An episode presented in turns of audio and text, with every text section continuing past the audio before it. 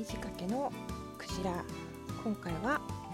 いじめについての考えを語っていきたいと思います。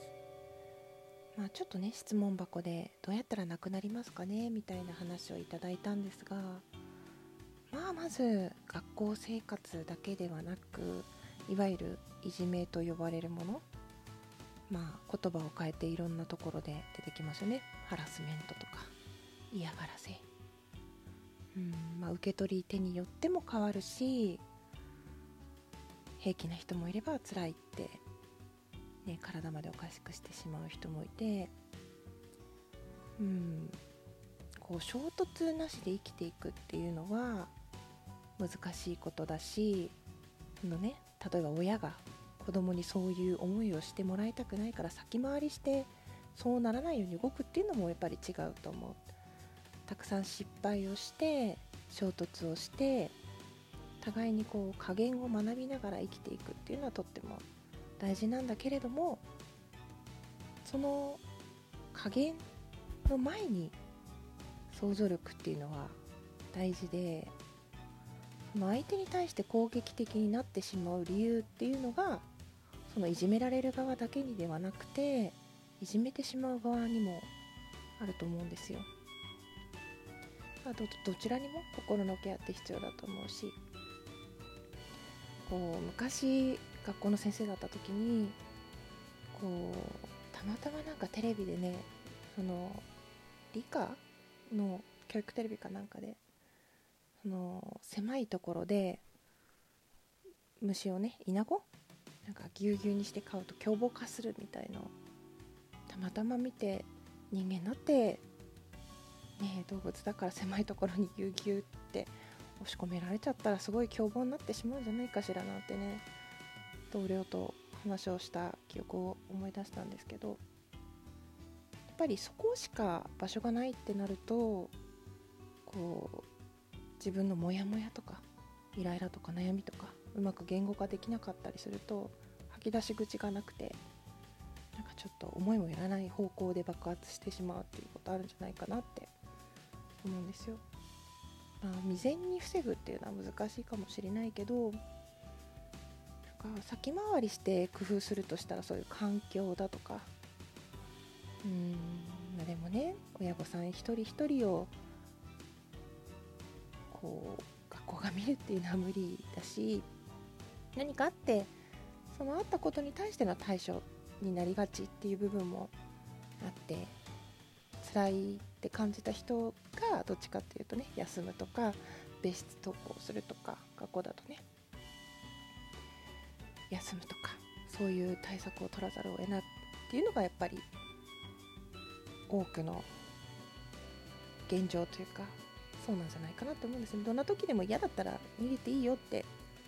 でもそこの場所にいたいのにその人がいるからいけないっていうのはなんか違うというか辛いよなってうん思うんですよね。まあ両立っていうかどちらにもメリットがあるというかみんながみんなね納得するような結果っていうのはなかなか得られないしいじめっていうことを一つとってもいろんな方のいろんな考え方があると思うので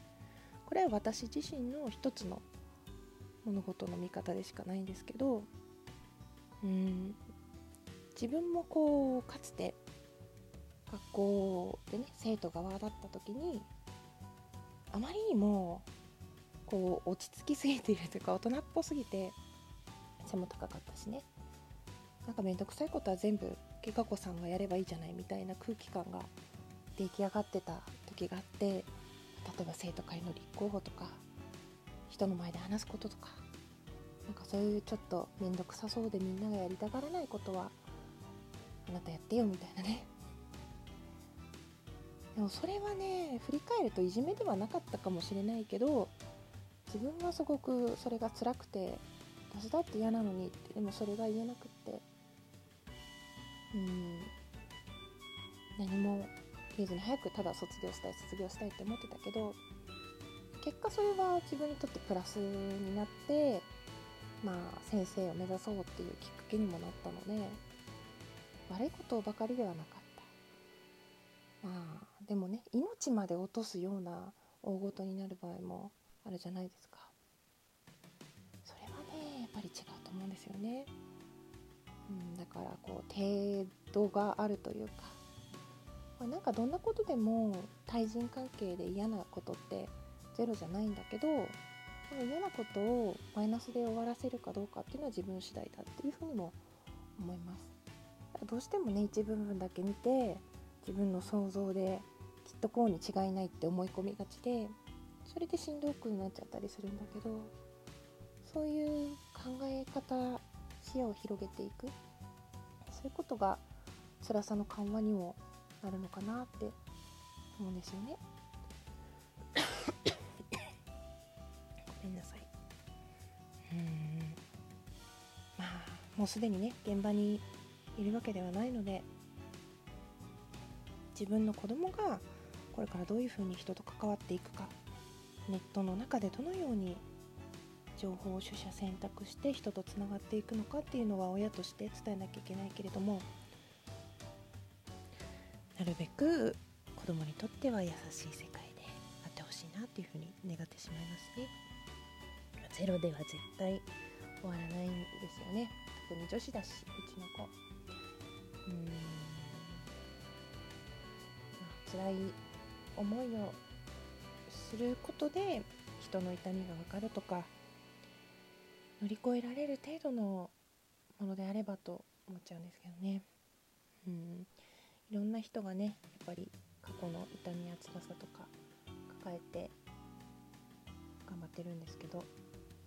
難しいですよね。うん。ゼロにはならないかもしれないけどそういう人の立場になって考えるとか想像力を働かせるとかちょっとした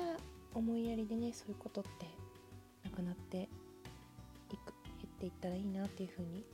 思います、うん、あと言葉っていうのが大事でね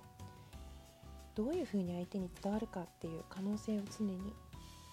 考えつついろんな角度から話していかなきゃいけないなっていうふうに思いました。うん。本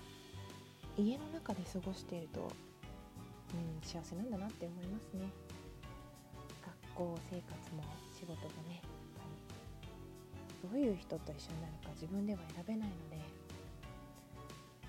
と自分は人に恵まれていたなと思いますけれどそうじゃなかった時にどういう対応するかっていうのは、うん、子供とも一緒に考えていきたいなっていうふうに皆さんも何か工夫していることとか意識していることとかこう指標にしていること